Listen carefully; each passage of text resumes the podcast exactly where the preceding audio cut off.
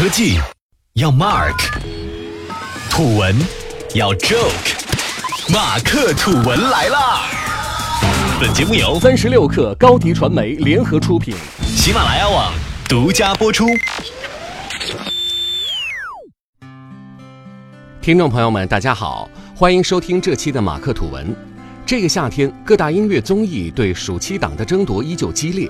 在一片 SK 二声中，新一季《中国好声音》略显低调地上线了。很多人可能没有意识到，2018年其实已经是这档节目播出的第七年。2012年，《中国好声音》横空出世，让三十二场演唱会和为你转身成为了当年的网络热搜词。这样的好势头一直持续到2015年，天王周杰伦的加入，让粉丝们狂刷了一波青春的回忆。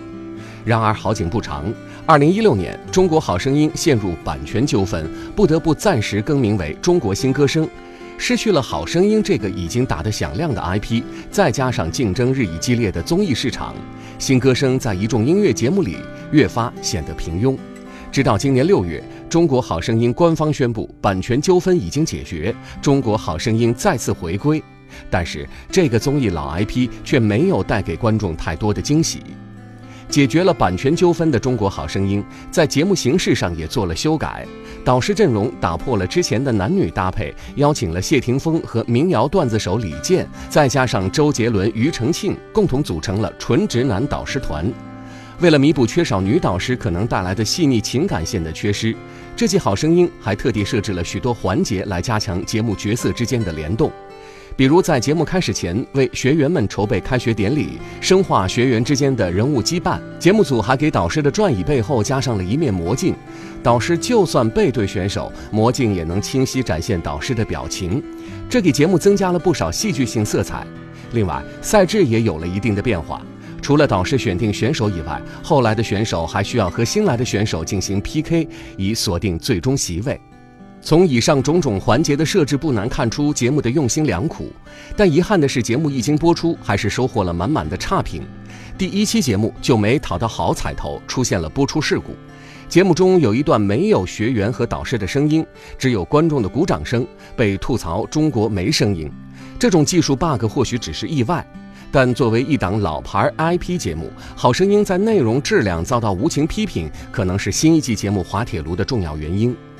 如果你观看过新一期节目，就会发现新一季节目的重点并不放在音乐本身，抢人环节的砝码不断被加重。以第一期节目为例，第一个登场的选手黎真武，从走上台到走下台，总共用了十五分钟，期间除了五分钟的演唱，剩下十分钟都是导师在争抢选手。虽然从第一季开始，节目中几位导师的抢人大战就是吃瓜群众们最爱看的环节之一。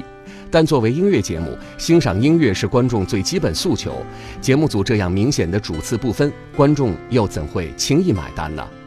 另外，参赛选手没有看点是节目质量下滑的另一个原因。许多出现在节目中的学员，其实都是已经在各种歌唱比赛中小露头角的回锅肉。比如刚刚提到的黎真武，几年前就已参加过《好声音》的选拔了，因为一首《我们不一样》而走红的网红大壮，这次也出现在了《好声音》的现场。这类炒冷饭行为让观众陷入了审美疲劳。另外，随着音乐节目越来越多，很多金曲反反复复出现，即使再好听，用户也会听腻。这一切都在消耗《中国好声音》的品牌形象。中国好声音的滑坡其实是现在中国音乐市场的一个缩影，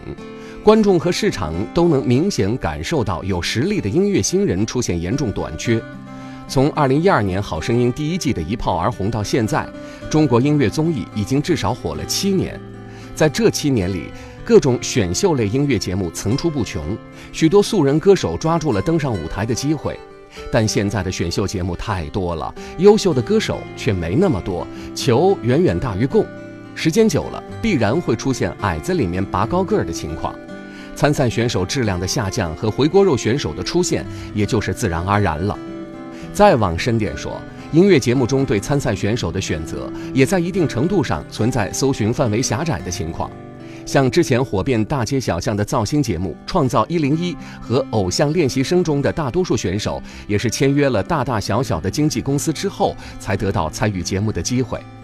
再说《蒙面歌王》《跨界歌王》《我是歌手》这种艺人歌唱类节目，参与的选手都是已经功成名就的明星，所以从某种程度上来说，音乐类选秀节目的人才流通渠道也存在垄断。而且问题也不仅仅出现在学员上，经典曲目反复唱的困境也让节目的可看度大打折扣。现在很多音乐节目并不鼓励学员唱自己的原创歌曲，考虑到这可能会破坏公平的比赛环境。然而这样运转下去，一个可以想象的情况就是能唱的歌越来越少，最终节目会面临歌荒。其实讲了这么多，大家可以发现，《中国好声音》这个 IP 走下坡路的原因，无非就是四个字：本末倒置，也就是重形式而忽略内容。站在商业角度上考虑，目前市场上对优质内容的需求其实是越来越大的。《中国好声音》背后的制作方灿星传媒，在今年六月同时获得了腾讯和阿里的投资，这两家中国互联网巨头因为看重优质内容而罕见地站在了一起。这也释放出了一个信号：优质的内容其实有着巨大的市场潜力，而内容行业竞争的重点一直是差异化。所以，现在的《中国好声音》更多是徒有其表，在内容上的变革，可能才是挽救目前局面的可行方式。好了，这期的马克吐文我们就聊到这里，下期节目我们不见不散。